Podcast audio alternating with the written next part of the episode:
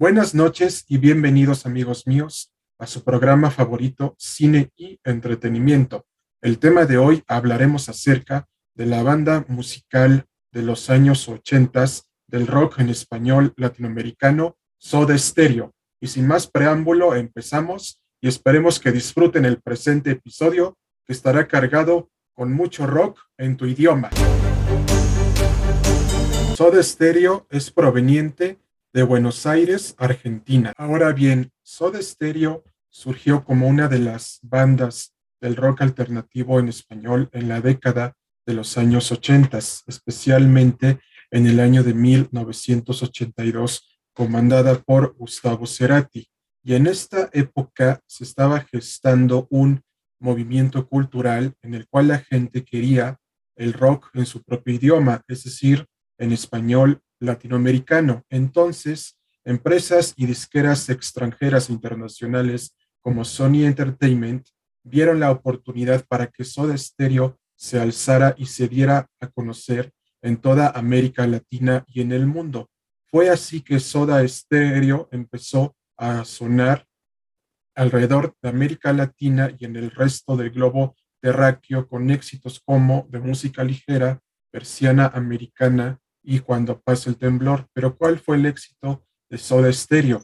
El apoyo de una disquera internacional, la de sus fanáticos y que su música ha pasado de generación en generación, porque a pesar de que el gran Gustavo Cerati haya fallecido debido a un derrame cerebral, la banda y su música han seguido vigentes en la actualidad, porque algo que hizo especial a Soda Stereo fueron esas tres cosas que ya habíamos mencionado anteriormente. Y de hecho, en varias plataformas de audio, desde Spotify hasta Deezer, han registrado más de 6 millones de escuchas. Entonces, Soda Stereo ha sido la mejor banda de habla hispana que ha tenido Latinoamérica y todo el mundo en general.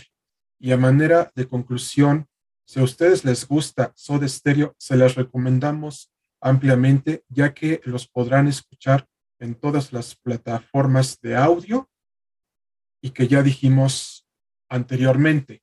Y no se lo deben de perder por nada en el mundo, porque Soda Stereo es la mejor banda del rock en español latinoamericano que surgió durante la década de los años 80. ¿Y por qué sigue vigente? Porque supieron transformar su música constantemente. Y artistas como por ejemplo Fit Harmony, Camila Cabello, Justin Bieber y Selena Gómez, ¿por qué no lo han hecho? Porque son artistas eh, efímeros, son precisamente artistas que nada más están un tiempo y después desaparecen. Pero bandas como Soda Stereo son leyendas que perduran en el tiempo. Y esperemos que el presente episodio haya sido de su preferencia y agrado. Y hasta pronto, amigos.